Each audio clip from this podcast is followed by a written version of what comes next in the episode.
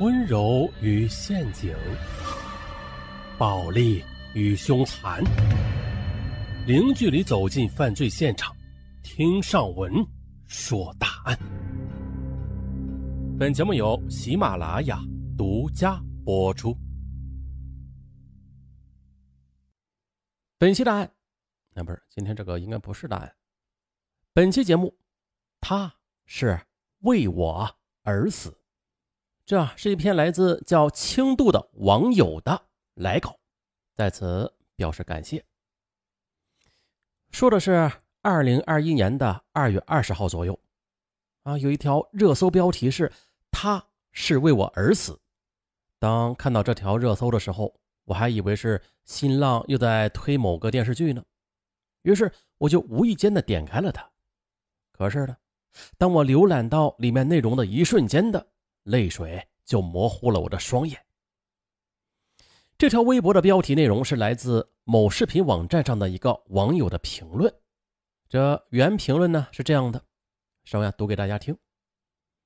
我在家里躺着，吃着白饭，喝着快乐水，忽然呢一道闪电在我头脑炸开。那些身体健康的战士，他们是怎样死的？他们是为我而死的。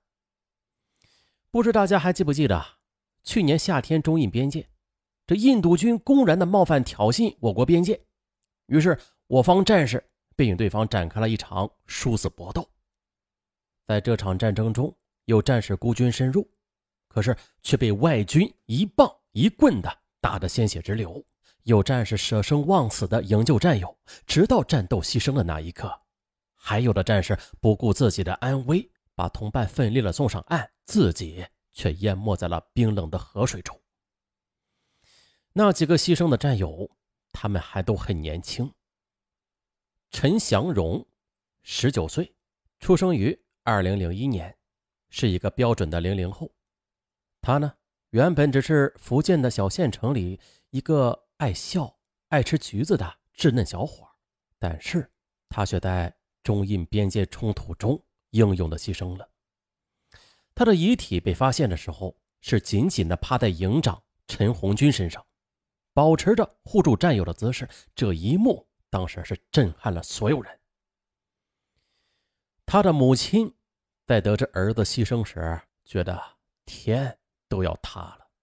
但是他在部队清点儿子的遗物时，看到他的日记之后的，他只是问了部队领导一句话：“我儿。”在战斗中，勇不勇敢？就是这一句话，让在场所有人都无不动容。正应了一句话呀：“英雄自然有英雄的母亲。”家是组成国的小细胞，国是家的强大后盾。当时的十八岁的陈祥荣到部队之后的。在日记中写下了自己的宣言：“清澈的爱，只为中国。”而也正是因为秉持着对祖国的这一份清澈的热爱，他宁愿抛头颅洒热血，不让祖国的边界有寸土的丢失。看着照片中那张稚嫩的脸，想着他早已扛起了保卫国家的重任。我心头就不由得一阵心疼。十八九岁的年纪，你又在什么地方做着什么样的事儿啊？这个你永远再也无法结识的少年，他用他的实际行动告诉了我们，什么是军人的担当，什么是真正的英雄。他呢，还只是一个刚刚长大的孩子，但是，他却是我们十四亿中国人。心目中的英雄，我们宁愿高原埋忠骨，也不愿意丢失祖国的一寸领土。边关虽苦，但是总要有人守候。只要边防一天需要，我就一天不走。守卫边疆的英雄们，如是说。肖思远，一九九六年出生，二零一六年毕业于河南农业职业学院。应征入伍。这个二十四岁的年轻人，在二零二零年的五月十四日，用座机给父亲打电话，报了一个平安之后的，便因为执行任务，再也没有跟家里人联系。没想到这一别就成了永远。肖思远的母亲哽咽着是这样说的：“他是军人，他有他的职责，保家卫国。那个时候。”不能后退的，这些我都明白。但是，我就是特别特别的想他。我只是一个母亲，来不及说再见，已经是阴阳两相隔。营长陈红军是。四个牺牲烈士中年纪最大的，但是也仅仅只有三十三岁。他是一九八七年生于甘肃省陇南市的两当县，西北师范大学毕业，研究生学历，还是一名中共共产党员。他牺牲之后的四个月之后，儿子出生，可是。读着陈红军烈士的简介，我的心情格外的沉重，也不由得想起了抗战时期的舅公来。那这位舅公啊，就是提供本稿的，嗯，听友轻度外婆的大哥，他就是一名抗日烈士，是死于日本鬼子的枪下的。当年，二十二岁的舅公是为村里地下党送物资的，他在一个黄昏。被巡逻的鬼子给遇上了。当时汉奸问他：“村里的地下党在哪儿啊？”他说：“我不知道。”汉奸说了：“如果你不说，他们就会打死你。”舅公说：“好啊，那你让他们打死我吧。但是我只有一个要求，给我衣服上写上名字，好让我的家人来认尸。”日本鬼子在他头上打了三枪。我外婆说：“大哥死的时候啊，我那时才十二岁。几个月之后，他儿子就出生了。现如今呢我那位姨父子舅舅也已经是八十八岁的高龄了。”英雄，在那个年代，太多的，就是像舅公一样的无名英雄。他们为了国家的明天而牺牲，无怨无悔。而如今的太平盛世呢，我们都被繁忙的生活以及安逸的日子麻木了神经。翻开各大网站，扑面而来的都是那些花里胡哨的明星、娱乐八卦。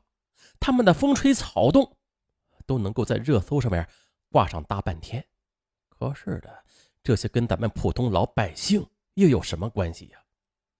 那些明星大腕们，随随便便的一个炒作、一个剧集、一个广告，都能够捞到普通人无法想象的金额。娱乐至死是误国之道。大家还记不记得，曾经啊？就是我们这批的八零后到九零后的小时候，我们经常会被问及：你们长大之后的理想是什么？我们的回答大家还记得吧？基本上都是我要当医生，我要当老师，我要当科学家，等等。笔者小时候的梦想是想当一名人民教师的，只可惜报志愿时候失误了，最终的没有做一名教师。这。也是笔者的一个遗憾。而现在呢，大家再问一下现在的小朋友们，那很多小孩子的回答都是啊，我要当歌星，我要当演员，我要当大明星。嗯，大家有没有想过，这是为什么呀？是虚荣吗？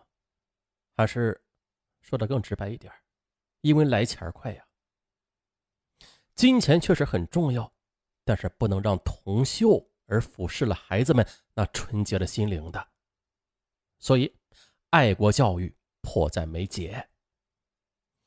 那最基本的吧，我们就应该让孩子们知道，到底是什么样的人才应该做我们的偶像。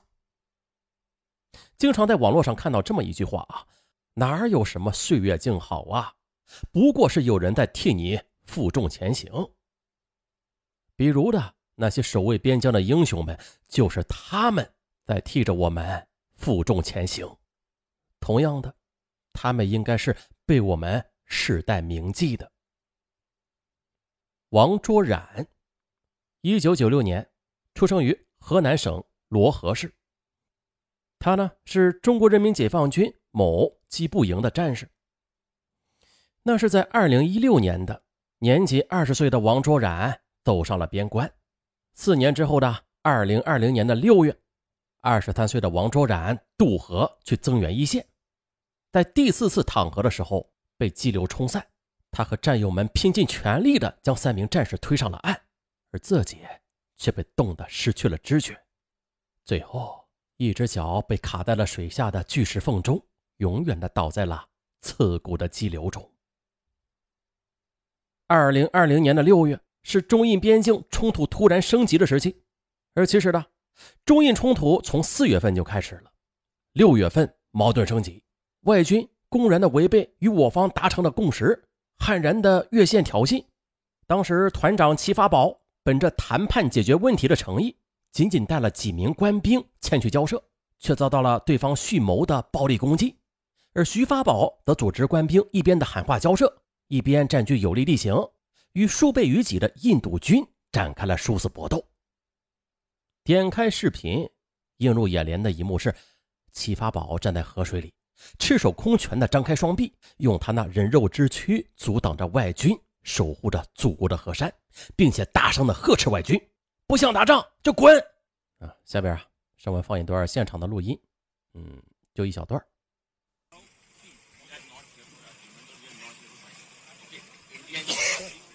不想打仗就滚！大小子今天非常吃苦。啊，这是真真实实的现场的录音。而在接下来的战斗中啊，齐发宝头部受到重创，面部也是鲜血淋漓，他的左前颚骨也是破裂，被划了一道十几厘米长的口子。随后呢，营长陈红军立刻呢又带人突出重围，营救团长。当时的盾牌手陈祥荣冲在最前边，随后。摄像也是取证了，肖思远也投入战斗。这时呢，战士王卓然也是拼力的救助被冲散的战友，而自己却被淹没在冰冷的河水中，英勇牺牲。他在牺牲之前的是拼尽了全力将战友推向岸边，并且拼了命的嘶吼着：“你先上！如果我死了，一定啊要替我照顾好老娘。”这些英雄的儿女们。他们的事迹是催人泪下的。在执行任务之前的王卓然也曾给家里人写了信，信中他是这样说的：“奶奶这么长的时间里，最牵挂的就是您的孙子。这些年来，一直想好好的让您享福的，可是我却一直不在家。爸妈，儿子不孝。”可能没有办法给你们养老送终了。如果有来生，我一定还给你们当儿子，好好的报答你们。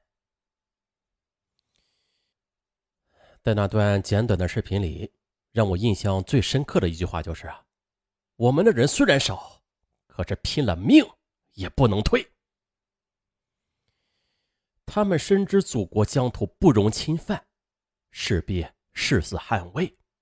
前边是敌人的重围，后边是祖国的山河，就算是死，也不能让出祖国山河的半分。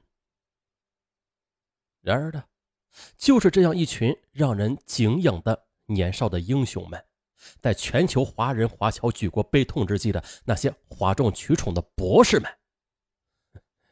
则纷纷的从各个阴暗的角落里跳出来，发表侮辱的言论。那些哗众取宠的跳梁小丑们呢，他们也只能躲在屏幕背后去敲击键盘了吧？我经常在一些让人感到很自豪的视频下方看到这样的留言：“此生无悔，入华夏，来世还在中华家。”啊，借此节目呢，在八一建军节这一天，祝愿我们的祖国越来越强大。